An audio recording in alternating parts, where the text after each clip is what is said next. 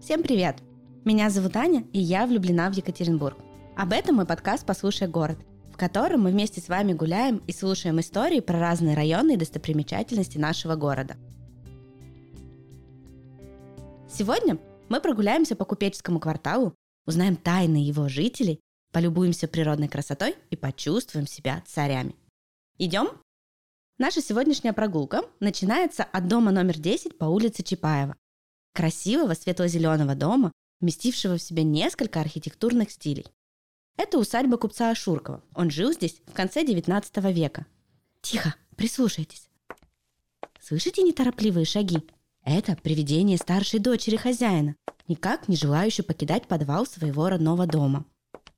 Говорят, что когда-то перед самой свадьбой ее бросил жених, и она вместе со своим подвенечным платьем заперлась в подвале на всю оставшуюся жизнь и никого близко не подпускала. И до сих пор она ходит и пугает тех, кто спускается в подвал. Конечно, это всего лишь легенды. Сейчас в здании располагаются центры традиционной народной культуры Среднего Урала. Можно сходить к ним на выставку и посетить интересные мероприятия.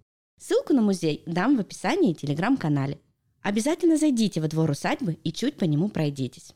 Идем дальше во двор домов 3 и 5 по этой же улице.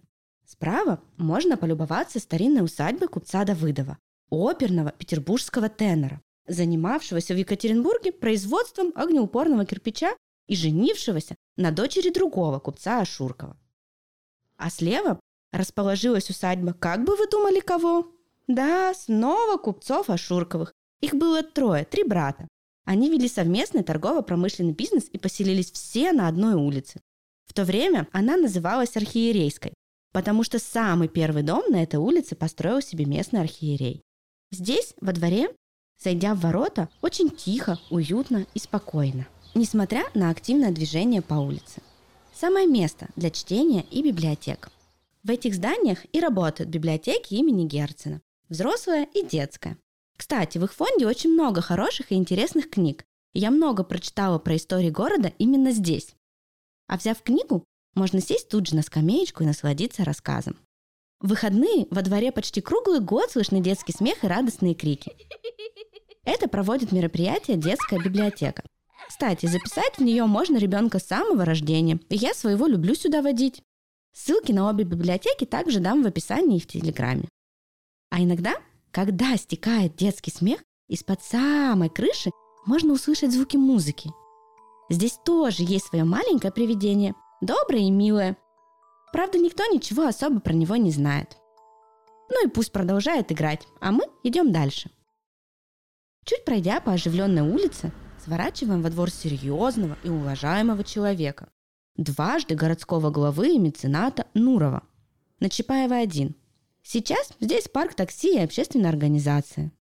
От дома осталось немного. Обязательно подойдите прямо к стенам и загляните в окошки. И представьте, что видите, как там живут люди. Семья Нурова, к ним приходят гости и что-то обсуждают. А еще когда-то здесь был красивый сад с большим разнообразием растений и дорожкой к реке. В наше время неравнодушные люди его восстанавливают. Часть растений уже высадили заново, проводят благоустройство территории сада, а в будущем хотят благоустроить и всю набережную реки в этом месте – Помимо этого, они проводят очень много интересных мероприятий и рады любой помощи в своем деле. Ссылка также будет в моем телеграм-канале, и если вы хотите к ним присоединиться или просто помочь, то напишите. Ах да, чуть не забыла. Если пройти вглубь сада, почти к реке, можно прикоснуться к вековым дубам. Им больше сотни лет. Видно их издалека, точно не ошибетесь. Если не стесняетесь, можно даже их обнять и почувствовать единение с природой.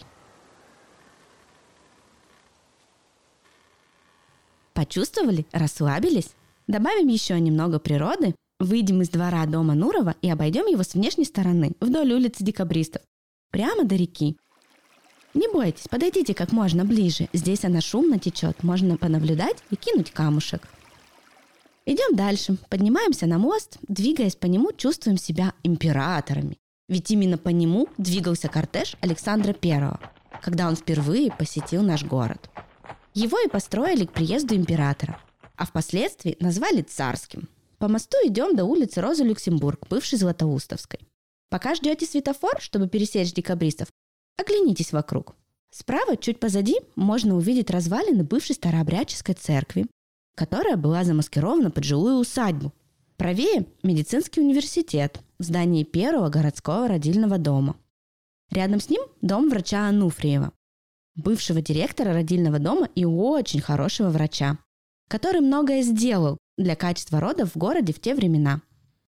Естественно, здания соединены переходом. Впереди, слева, видна усадьба купчихи Блокиной, торговавшей книгами и картинами. А за ней можно заметить башенку завода напитков. Про эти и другие здания на улице Розе Люксембург подробнее я расскажу в отдельном выпуске. Зеленый свет. Переходим дорогу и идем налево в обратную сторону по декабристов, чтобы спуститься вниз к реке и закончить нашу прогулку кормлением уточек. Подписывайтесь на подкаст, чтобы не пропустить новые выпуски прогулки – а если хотите посмотреть маршрут в картинках, то в описании к этому выпуску найдете ссылку на телеграм-канал и мои контакты. А в следующем выпуске подкаста мы прогуляемся по закоулкам вокруг площади 1905 года и узнаем о знаковых местах, которые ее окружают.